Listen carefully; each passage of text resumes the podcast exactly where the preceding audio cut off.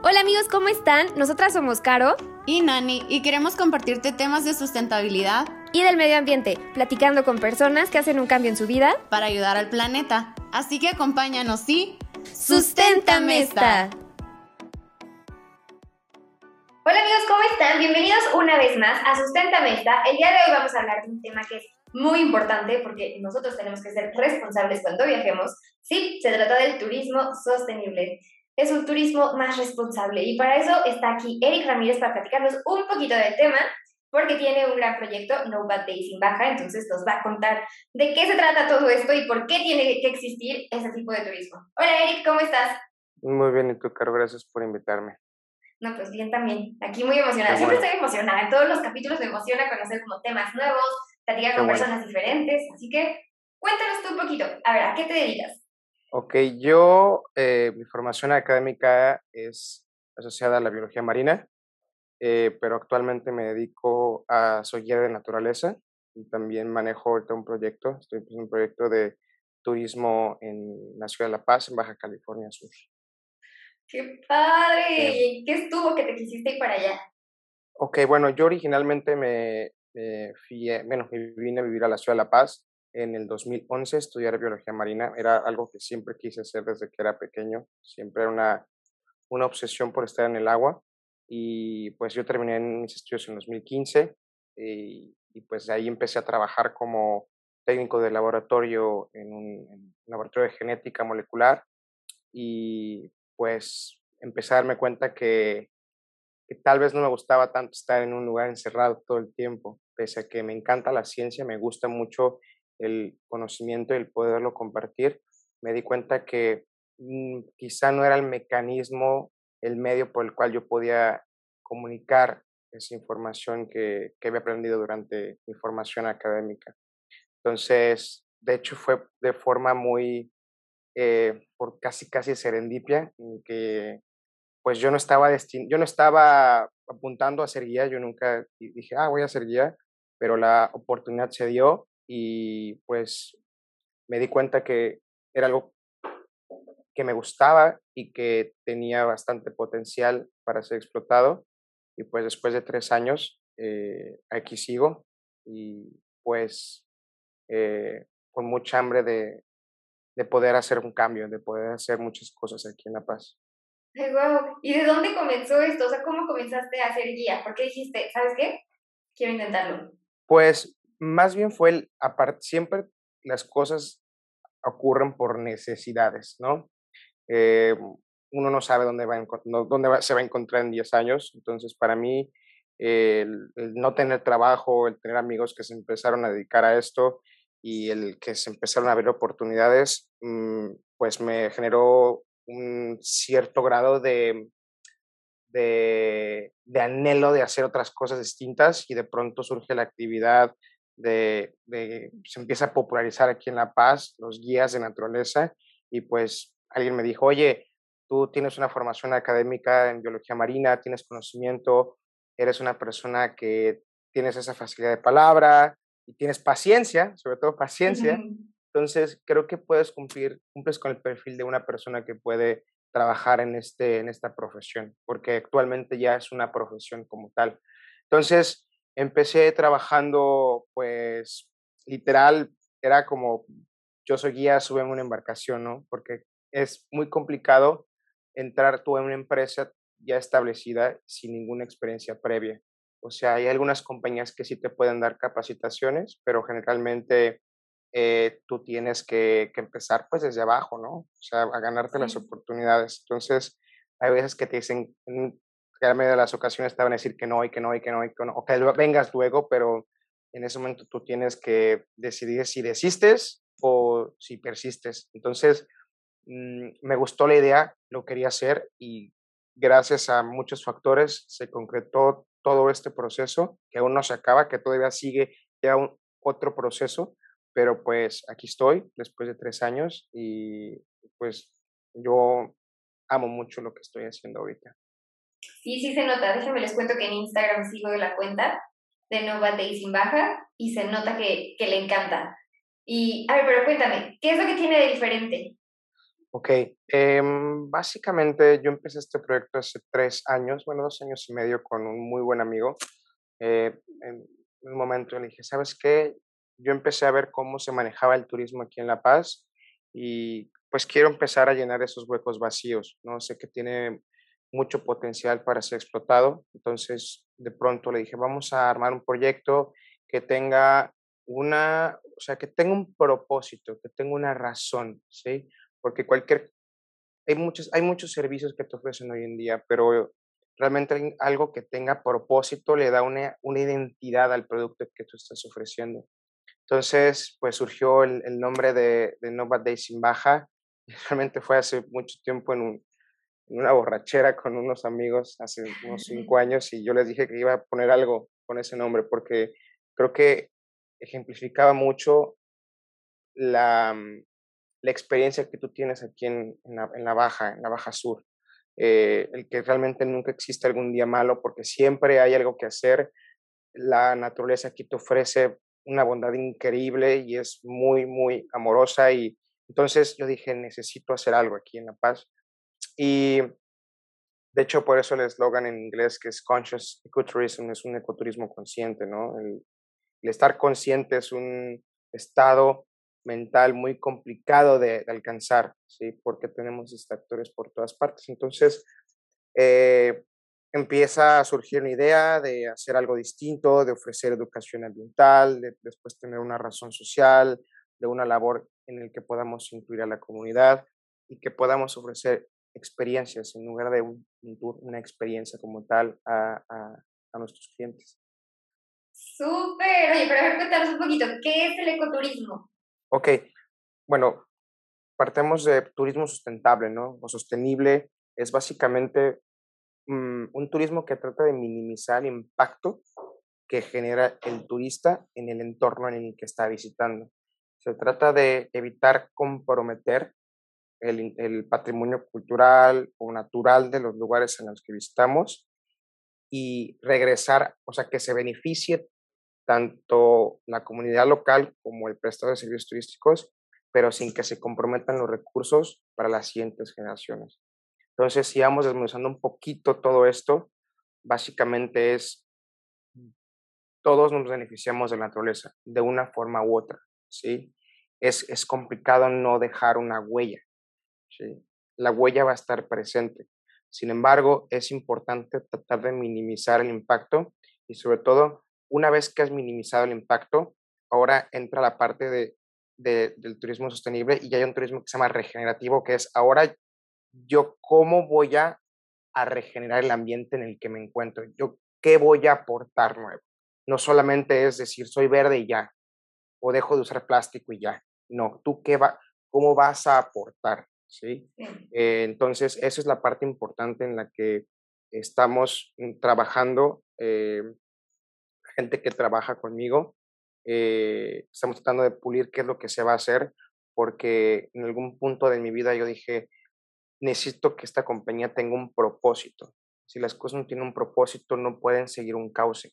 Si no, tú irías de izquierda a derecha, adelante, atrás, arriba y abajo, y no habría como un, un, un destino. Entonces, eh, claro que al final es un negocio. Si los negocios, pues uno los pone para poder generar recursos, pero a su vez también necesito que, que tenga un sentido lo que estoy haciendo. Sí, sí, sí.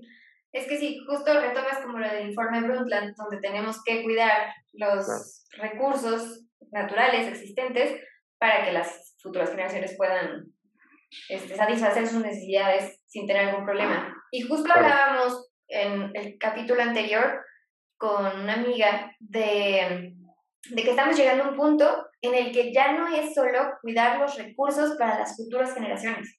Ya no es ese el objetivo. El objetivo también es ahorita.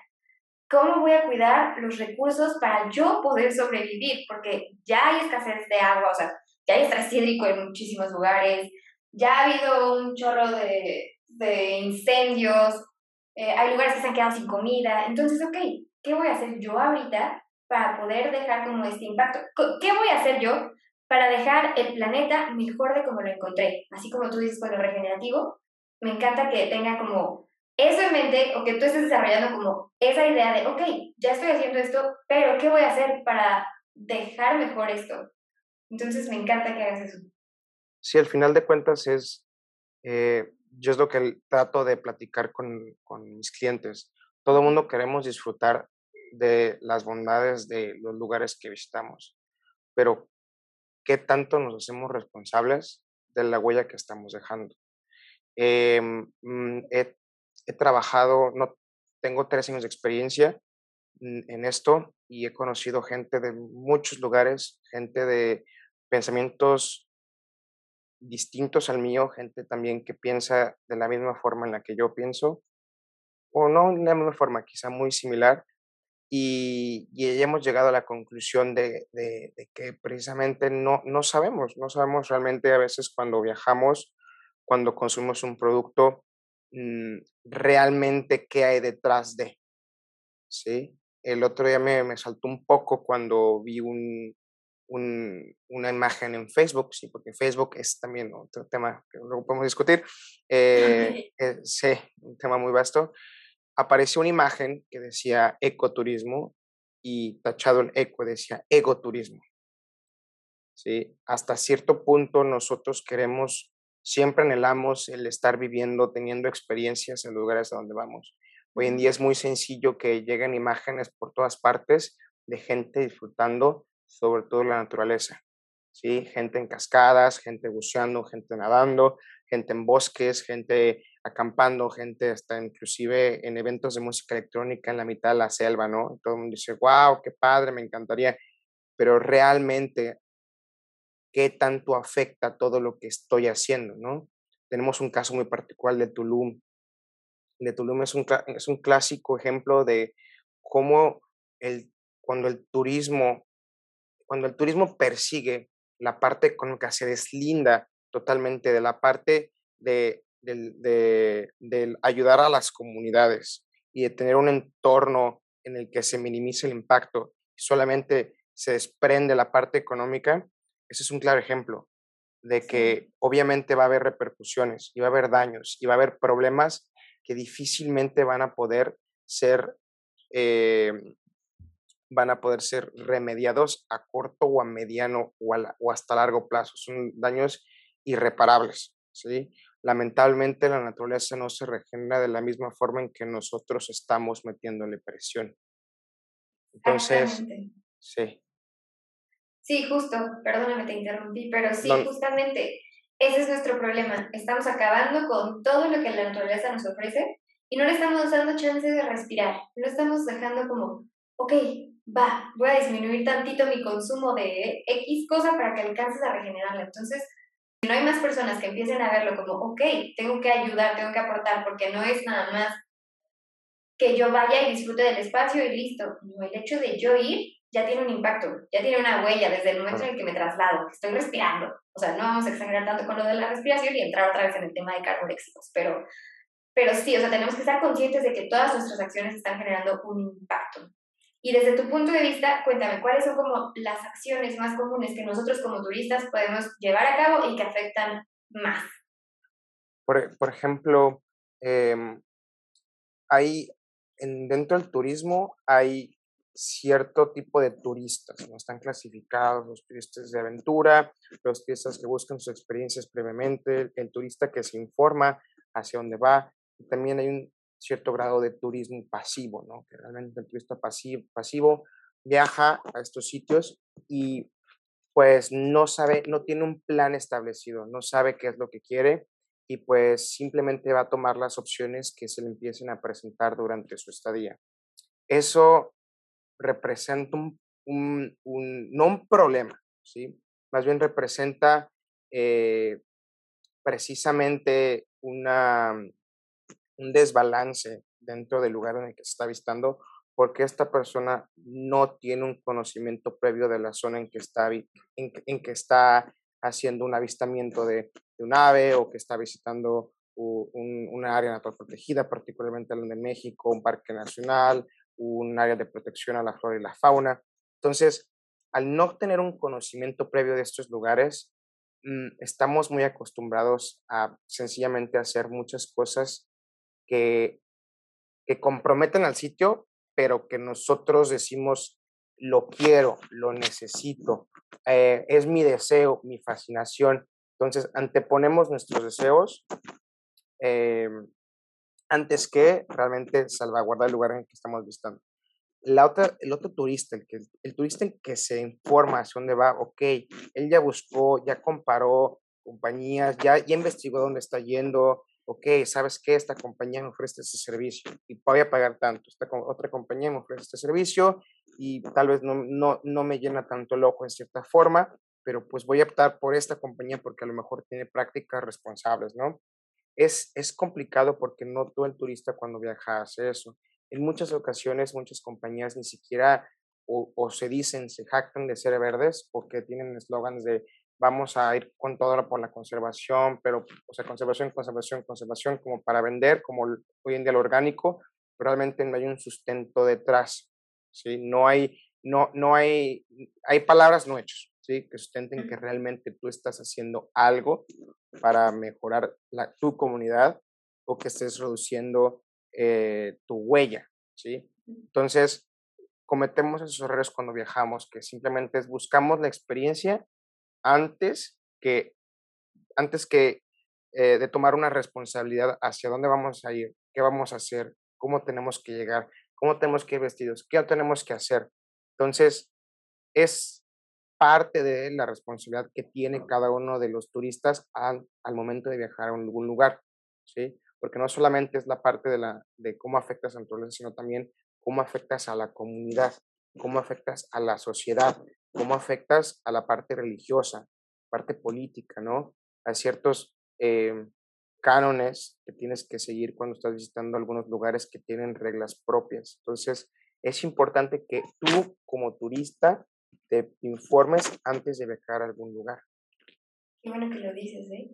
Porque yo suelo ser de que, ay, voy a ver qué pasa y ya estando ahí, pues investigo, ¿no?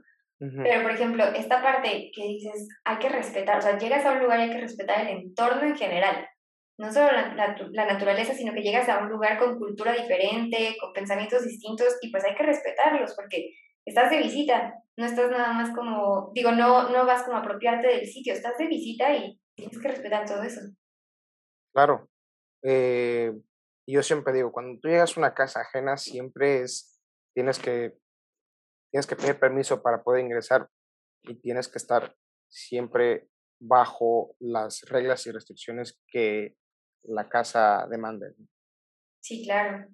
Oye, y como estas cuestiones, por ejemplo, había visto que había un problema con los cruceros.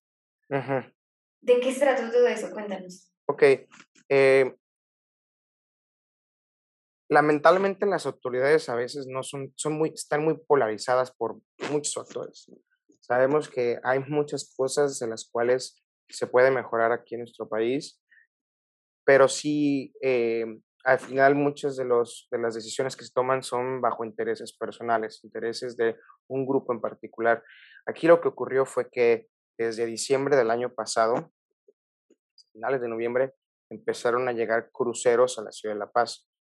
Para entrar en contexto, La Paz se encuentra situado al sur este de la península de Baja California y no está en la punta, porque a veces me en la punta sur, tampoco está en el norte, a veces me dicen, oye, pero tú te cruzas al Estados Unidos a comprar cosas. obviamente no, estamos muy alejados, estamos a más de mil kilómetros de distancia con respecto a la frontera. Entonces, este lugar es particularmente muy interesante porque tiene condiciones excepcionales, no solamente para la navegación, sino también para que la vida se desarrolle. La Bahía de La Paz sustenta 33% de los mamíferos marinos, 33% de las especies de mamíferos marinos en el mundo. Es un lugar único para visitar mamíferos marinos, entre otras especies. También tenemos, eh, en todo el año tenemos entrada de especies de peces que fomentan una pesca, una pesca deportiva. Eh, también tenemos animales residentes que se encuentran durante todo el año. Entonces, es muy rico, es muy rica la Bahía de la Paz. Entonces, todos estos factores hacen que de pronto, derivado de la pandemia, eh, empresas que manejan cruceros digan, ¿saben qué? Vamos a, no podemos nosotros seguir aparcados, por ejemplo, en los muelles, principalmente en Estados Unidos, porque esos muelles les cobran, les cobran bien. Entonces, al no tener un flujo constante o un flujo mínimo de clientes derivado a la pandemia, los, estos cruceros deciden mover sus barcos a, aguas donde les permitan estar, que estén protegidas, pero sobre todo que no tengan que estar pagando tanto dinero. El problema viene en que eligen estar aquí, en esta zona, en las aguas tranquilas de, de, de La Paz, de la Bahía de La Paz, y y el problema es que muchas de esas máquinas son máquinas muy grandes, tienen que estar constantemente prendidas. ¿sí?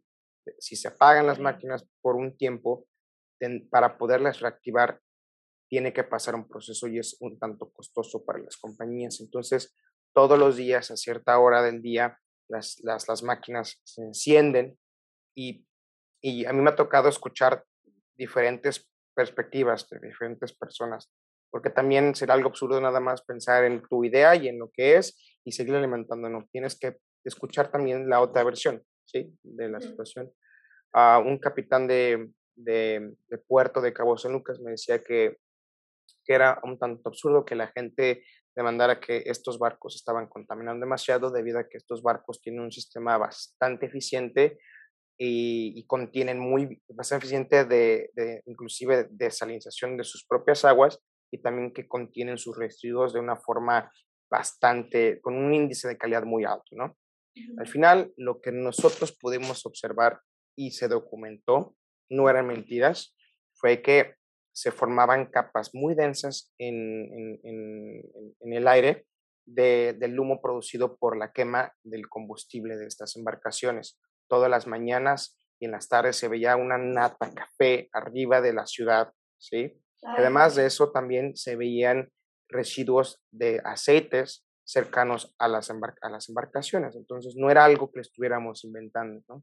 Esas embarcaciones también estuvieron, no solamente estuvieron en esta zona, sino también eh, junto con la tripulación. La tripulación tenía que ir a puerto para estar yendo y trayendo este, recursos para la tripulación que estaba dentro de la embarcación. Entonces, en esos traslados, el detalle es que los tiburones ballena, que es principalmente el, mayor atractivo durante, desde octubre hasta mayo de la ciudad, ellos normalmente se avistan enfrente de un sitio llamado Mogote, que está enfrente de la ciudad de La Paz. Este Mogote es una barrera arenosa que está conectada a la parte eh, de, la, de, la, península. Y ahí es donde les encanta comer, les encanta porque hay mucha comida eh, durante estos meses, cuestiones oceanográficas, pero también están fuera de, ese sitio donde nos, los avistamos, o sea, están en una gran parte de la Bahía de La Paz. El tiburón no sabe quedarse en un solo lugar, va a buscar la comida. El problema es que estas embarcaciones, teniendo sus, sus, eh, unas embarcaciones pequeñas, ¿sí? Para ir a buscar alimento, recursos, pues en esos lados ellos no estaban totalmente conscientes de la velocidad en la que tienen que manejar y sobre todo los límites en el, que no puedes tú estar. Entonces, eh, al final hubo una disputa, nosotros inclusive como comunidad, eh, la, la, comunidad científica, la comunidad local, la comunidad de guías, de capitanes, prestadores de servicios, nos manifestamos de forma pacífica en el malecón para exigir a las autoridades que estábamos totalmente en contra de los, del desarrollo de los megacruceros. Estábamos totalmente en contra de que hubieran cruceros aquí. Eh, las autoridades lamentablemente no se pronunciaban ante esta situación o muchas veces pues sacaban algún tipo de, de, nota. Si, por ejemplo, en algún momento hay una señora llamada Christy Walton, que es la heredera de todo el imperio Walmart, es Walton. Ella tiene una granja este, en la Bella La Paz, donde cultivan totuaba, es un pez muy, muy, muy importante y también hay un problema muy grande en el norte del estado, en, perdón, el norte del Golfo de California, donde se saca Totoaba y probablemente también se estaba eh, este, matando vaquita marina, pero bueno, es otro tema, ¿no? El punto es que es, es, las autoridades empezaron a escudarse que es, todo esto había sido acarreado por eh, la presencia de Christy Walton, eh, el apoyo de Christy Walton, porque estos cruceros afectaban a su granja, o sea, tratando de desviar siempre el problema, a, direccionándolo hacia otra fuente, ¿no? Al final de todo esto, eh, los cruceros abandonaron la ciudad hace unos meses que con el, con el pretexto, con la excusa de que no era un lugar donde ellos podían desarrollar negocio, ¿sí? La verdad es de que fue mucha la presión en la que, la, que entró la comunidad, se armó de valor para exigir que no queríamos aguas contaminadas, no queremos aquí la presencia de turismo masivo, porque realmente eso es lo que es, turismo masivo que no deja una derrama económica notable en las ciudades que visita, porque al final la gente se baja horas. Realmente estas personas viven en un hotel eh, andante, tienen todo en, estos cruceros, ¿no? Entonces, eh, se fueron, pero hace unos días, eh, cuando salí al mar, me di cuenta que llegó otro. Ay, no. Ajá, entonces, ahorita nadie, no han sacado ninguna nota, no se sabe qué va a pasar con ellos, no se sabe si van a continuar con el proyecto, porque el proyecto era, querían desarrollar en un puerto llamado Pichilingue, un, un puerto mayor, ¿sí? que, pudiera, eh, que pudiera recibir embarcaciones de mayor calado de, de mayores dimensiones como los cruceros. Entonces, eh, ya se había licitado eso, ya se había todo el proyecto, pero ahorita no se ha tocado mucho el tema, sobre todo ahorita porque cambiamos de gobierno. ¿no? Pues básicamente ese es el tema con los cruceros aquí en La Paz. ¡Qué coraje! Me da mucho coraje como escuchar esa parte y más como cómo se escudan de que no, no es que lo que pasa es que viene de allá el problema, no somos nosotros. Pero si te das cuenta, o sea, todo esto son pequeñas cosas que podemos solucionar nosotros como turistas, nosotros como consumidores, desde nuestra trinchera. Si, si ya estás consciente del daño que va a generar eso, no lo hagas. Tan fácil como no hacerlo. Ok, no me voy a subir ese crucero porque sé que estas son las afectaciones que puede llegar a tener. Digo, sé que es una experiencia que muchas personas como, ah, es que tengo que hacerlo una vez en la vida o algo así.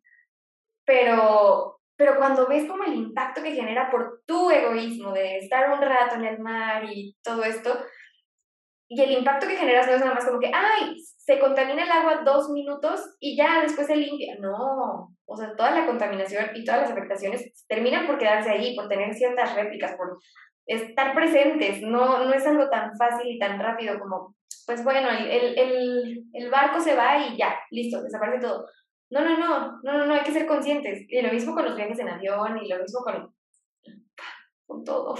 Claro, al, al final, haciendo un una pequeña introspección y un análisis del problema, que realmente es un problema, al final mm, buscar culpables, pues igual sería caer en el mismo círculo vicioso en el que, en el que no buscamos soluciones y buscamos quiénes son los personajes que afectan todo esto, ¿no? Yo pienso que es también importante el que exista una tolerancia y sobre todo que exista una empatía por ejemplo, a las personas que, que nosotros decimos no tienen conciencia ambiental, ¿no? Porque también esa es la otra. Nosotros no tenemos un conocimiento de, de qué es lo que han pasado, cuál fue su vida, su, su nivel educativo.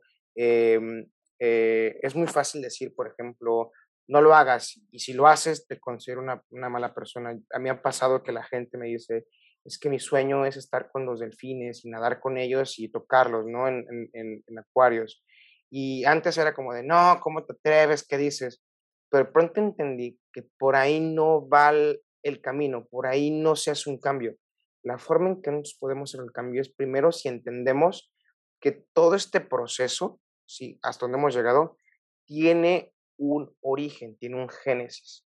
Y ese génesis es el que tenemos que tratar de entender. Entonces, em, mm, a mí me gusta, por ejemplo, eh, tratar de entender lo que esta persona ha pasado, lo que estas personas han pasado y tratar de, en lugar de señalar, ¿sí? Señalar lo malo, señalar lo bueno o lo rescatable y además de eso, fomentar o tratar de, de, de demostrar que no son creencias, porque a veces las personas dicen, son tus creencias. Una creencia es algo que al final tú no tienes certeza de que ocurra, pero sin embargo tú decides aceptarlo eso como una verdad, ¿no? Como un dogma religioso, como una creencia política, pero estamos de acuerdo que si tú tiras una botella al mar, tú puedes creer que la botella va a ser capturada por gente que está limpiando el mar todos los días.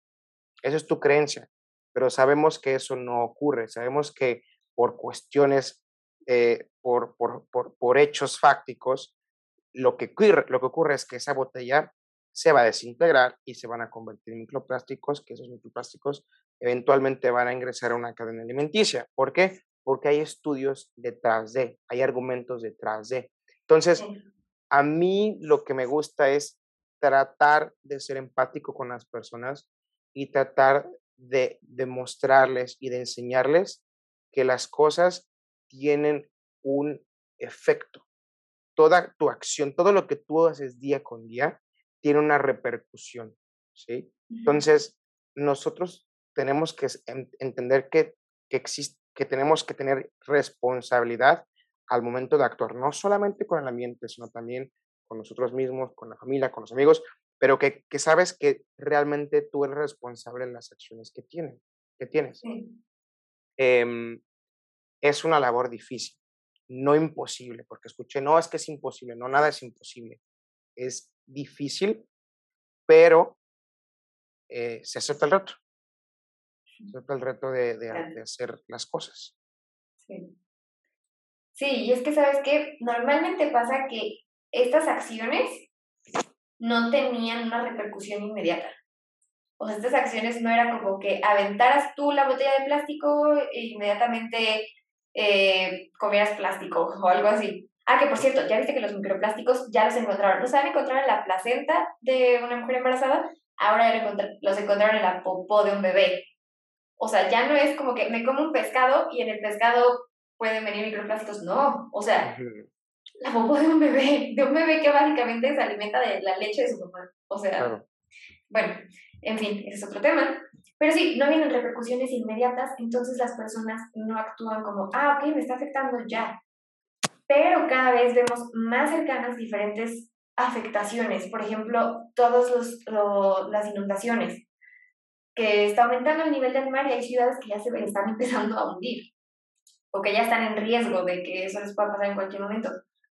Pero como no estamos viendo eso, es como, no pasa nada, todavía faltan unos años para que podamos ver el cambio, para que podamos ver qué va a afectar. Y no, ya está sucediendo ahorita.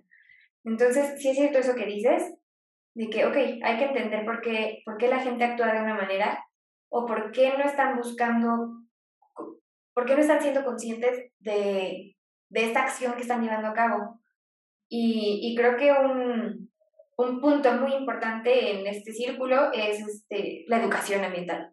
La educación ambiental y el enseñar como, ok, tú no sabías que esto pasaba, pero te voy a, te voy a enseñar o te voy a compartir esto que yo, que yo conozco para que digas, ah, ok, sí sucede. Entonces yo creo que eso es una parte muy importante de lo que tú estás haciendo ahorita como compartiendo. Me imagino, es que yo no sé cómo son tus tours, pero me imagino que te subes contigo o que, o que estás como de guía y estás explicando todo. No solo como, ah, es un tiburón ballena y listo. No, sino como un todo. ¿O cómo es? Cuéntanos. Sí, mira, ahorita, antes de continuar, me gustó algo que tú dijiste y lo, lo modificaste. No, nuestro propósito no es enseñar, sino es compartir.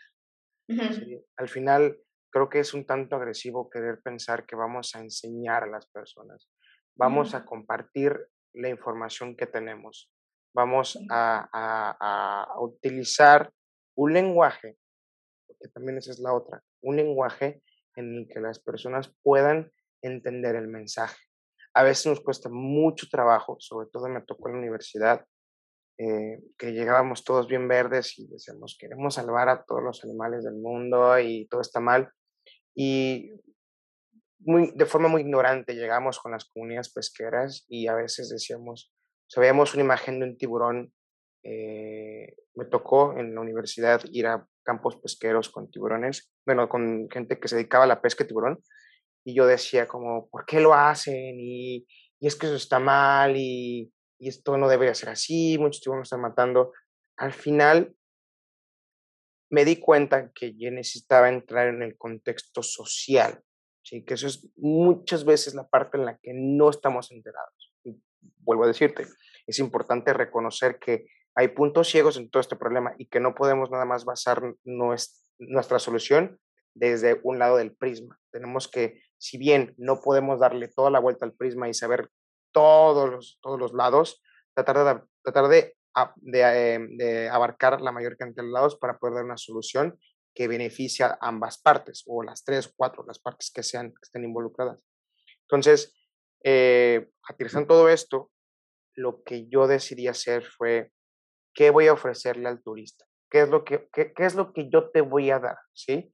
No solamente te voy a llevar a tener una experiencia con el tiburón ballena, porque si no dirías, hey, por el precio que te ofreces, yo me puedo ir acá y me cobran quizá menos, si yo lo entiendo.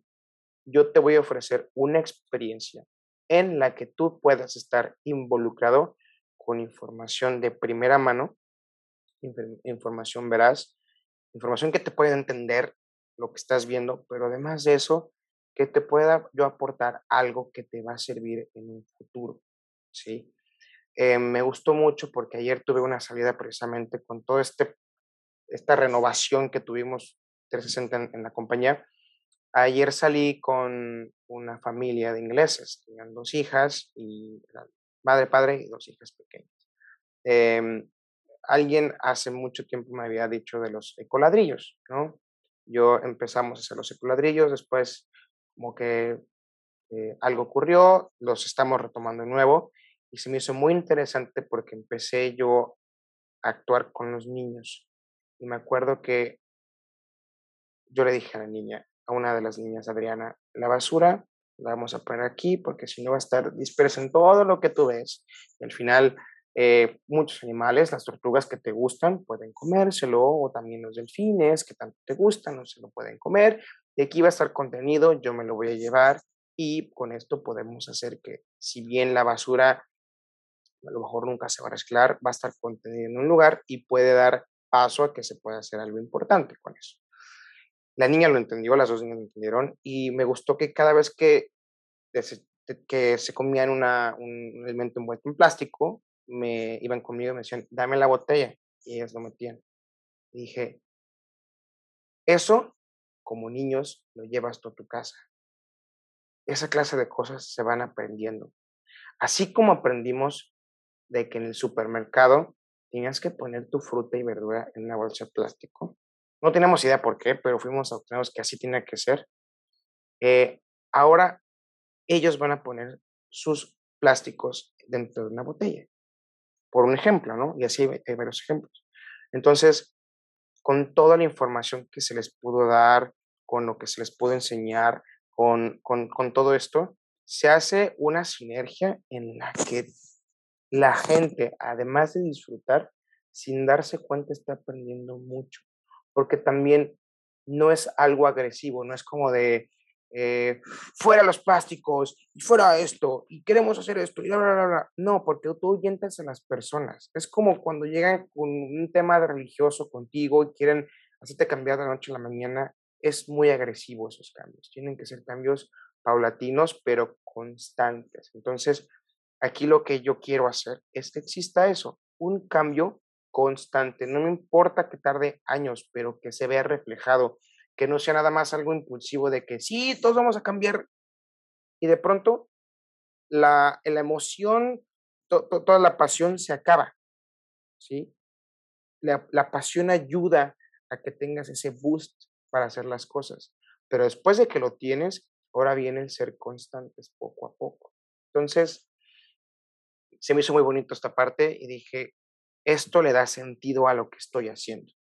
¿sí? No nada más es para mí. Además de eso, nosotros, la idea que tenemos nosotros es que queremos fomentar también un sentido de unidad, no solamente con la naturaleza, sino también con la familia, con los amigos, con la comunidad en general. Eh, hay una razón social por ahí que tenemos que desarrollar todavía, pero nos gustaría que a futuro podamos nosotros convocar a la comunidad para hacer limpieza de playas, ¿sí? Al final el, el plástico, todos los desechos, por el viento, por las lluvias, terminan en un embudo en los océanos, en las playas, ¿sí? Y otra cosa que para mí es un tema muy ambicioso, que probablemente vaya a tardar uno o dos años en terminarse de concretar o, empezar a dar resultados, es el, el plástico, por ejemplo, en los supermercados. Em, es, es, se siente feo, ¿no? Que pues tú estás tratando de hacer algo y, y al final llegas al súper por un kilo de aguacates y ves que alguien mete un aguacate en una bolsa de plástico, ¿no? Pero volvemos al mismo. Tiene que ser, el mensaje tiene que ser claro, tiene que ser directo y sobre todo con un grado de paciencia, ¿sí? Para que puedas lograr el objetivo de que las personas nos empezamos a despertar, a dar cuenta de que tus acciones sí están teniendo repercusiones de forma inmediata. Entonces, eh, queremos, eh, queremos poder em, aportar en campañas, por ejemplo, en los supermercados, en dar opciones diferentes para que las personas dejen, dejemos de utilizar plásticos para por lo menos esa parte, pero también es dar un mensaje de, ok, esto está pasando, esto es real, no es mentira, no es algo que nos estamos inventando, allá afuera están pasando muchas cosas y, necesitamos empezar a tomar acciones. Necesitamos empezar a cambiar la forma en que hemos estado viviendo esta hora, poco a poco. Sí.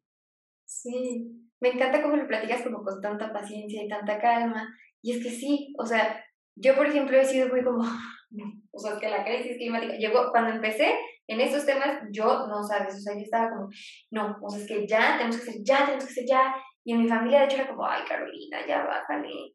Y yo, no, es que estamos sufriendo. Y, y no, y me he dado cuenta que, con, o sea, con predicar con el ejemplo y con compartir como, ok, eso es lo que yo estoy haciendo en mi vida, se te van sumando personas y más cuando escuchan el por qué. Que, ok, por ejemplo, los ecoladrillos. Yo estoy haciendo ecoladrillos porque esto no se puede reciclar, porque esto va a terminar convertido en microplásticos, porque esa es una como solución, que la solución sería, por ejemplo, no consumirlos, pero es como una alternativa para, para el desecho de ciertos productos que después, como tú dices, pueden traer beneficios. Después con esto puedes construir algo, los puedes aprovechar. Entonces, este, pues cambié como el chip de, ok, no puedo estar forzando a la gente, no puedo estar obligando a nadie a que cambie, simplemente voy a seguir haciendo las cosas yo y las personas se van a ir sumando en mi camino cuando vayan escuchando un poco de qué es lo que está sucediendo y, y mi, mi por qué, qué es lo que me motiva a hacerlo. Claro, al final es esa parte fundamental de lo que tú estás haciendo que mm, predicas con el ejemplo, pero además de eso, eh, vas sembrando, vas sembrando poco a poco semillas en diferentes partes. Quizá no ves el resultado de forma inmediata. Ahí estaba yo escuchando el otro día un podcast donde una persona mencionaba el, la referencia a los bambús. Los bambús tardan mucho tiempo en crecer. Al principio tiene una tasa de crecimiento muy baja, pero porque abajo se están afianzando todas las raíces una vez que las raíces están gruesas, una vez que ya agarraron tierra, el bambú tiene un crecimiento exponencial. Es eso, es eso, que no lo ves tú de forma inmediata. Y esa es la otra que en, en un libro de un, un, divulgador de la ciencia español llamado Pérez Tupinia, tiene varios, um, varios apartados y en uno de ellos, eh, acerca de bioeconomía, economía, política, menciona que hay un autor de un artículo, cuyo nombre no recuerdo, pero que menciona que el hombre está entrando en, una nueva fase, en una nueva especie, que ya no es Homo sapiens, ahora, ahora se conoce como Homo economicus, que es el hombre que se encarga de poder eh, administrar mayor sus recursos y su tiempo para obtener mayores beneficios, ¿sí? ¿A qué me refiero con esto? Que a veces las personas no salen con, con gente porque a lo mejor no van a tener algo a cambio, ¿no? No doy porque no voy a recibir algo a cambio, ¿no? Entonces que esa parte se rompe cuando muchas personas empiezan a dar eh, sin recibir algo a cambio, que es, es una señal de bondad, es una señal de amor. Entonces, eh, quizá tú no ves todas esas acciones reflejadas ahorita, porque a veces es queremos que sea como una causa-efecto. Yo sí, voy a dejar de consumir plástico, pero quiero que, que ya mañana estén limpios los océanos. No ocurre de esa forma. ¿no? Así como poco a poco fuimos desgastando la tierra, así poco a poco se va a tener que ir regenerando con las acciones que tengamos. ¿sí? Entonces, es muy importante eso que mencionas de el ser pacientes eh, y ser constantes, pero sobre todo ir contagiando a cada vez más personas, porque una persona, un cliente me decía, bueno, ¿cómo, cómo vamos a mejorar? Al final es, yo ya lo compartí con ustedes. Es su responsabilidad compartirlo con alguien más y hacerlo. Y si esa persona adquiere la responsabilidad que ustedes tomaron para poderlo compartir, esto se va a hacer como un efecto ripple, un efecto de ondas expansivas hacia otras personas. ¿Sí? Sí, definitivo. Eso me motiva, fíjate, cuando empiezo a ver ciertas personas que, que hicieron X cambio, ponle tu cambio a shampoo sólido, cosas básicas, pero que hicieron ese cambio y ver que esa persona contagió a alguien más es como, wow, ok, esto funciona. El compartir funciona porque las otras personas van viendo como, ok, no es algo difícil, no es algo del otro mundo, lo puedo hacer. Y esto va a tener un beneficio ambiental o un beneficio para nosotros mismos. Entonces, pues sí. Oye, Eric, pues para cerrar, tres consejos que podrías compartir, que nos podrías compartir para cuando nosotros viajemos a un sitio. Ok. Eh, siempre es importante el, poder investigar un poco acerca del lugar donde estamos visitando, ¿no? Acerca sobre un contexto histórico, un contexto biológico, qué hay, qué vamos a visitar, eh, los mejores atractivos, eh, sobre todo también em, entrar a, a veces entrar a blogs de, de, de, de gente local, también ayuda mucho porque no siempre, no siempre las opiniones de los turistas son las mejores. Porque tú cuando viajas como turista, pues tú quieres que todos todo, todo te guste, ¿no? Difícilmente vas a decir como, ah, esto no me gustó, porque al final tu, tu experiencia viene comprometida y tú hiciste un gasto. Entonces, por eso es mejor el, el, enterarse de, de, los lugares para visitar por parte de locales, ¿sí? Número dos, es importante también eh, ver las propuestas de las compañías eh, que, que, cuando estamos haciendo un booking de alguna, de alguna actividad, ver las propuestas que están eh, ofreciendo las compañías para saber más acerca de lo que yo voy a hacer y adquirir un poquito de responsabilidad. Bueno, esta pues, me ofrece, no sé, bebidas y refrescos, o qué preguntar más, oye, ¿tienes embotellado, no tienes embotellado? ¿Qué haces con tus residuos? ¿Cómo los, cómo los desechas? O sea, involucrarnos un poco más para saber realmente si vale la pena tomar esa experiencia o no. Y una también muy importante es el, reconocer que somos visitantes, reconocer que a donde vayamos tenemos que respetar a las personas, tenemos que respetar el ambiente, tenemos que respetar. Si tú no respetas el ambiente, no te estás respetando a ti mismo, ¿sí? Entonces, eh, es importante hacer eso, ¿no? El voy a un lugar y soy visita y tengo que respetar donde estoy visitando. Sí, claro. Oye, muchísimas gracias por esos consejos y muchas gracias por compartir con nosotros. Me encanta la forma en la que lo expresas, la, la calma, la tranquilidad con la que lo dices y todo, no sé, todo me encantó. De verdad te agradezco muchísimo esta plática y amigos, no se pierdan el siguiente capítulo de Sustenta Mesta. Gracias por estar escuchándonos. Muchas gracias, Carolina. Buenas noche. Igualmente.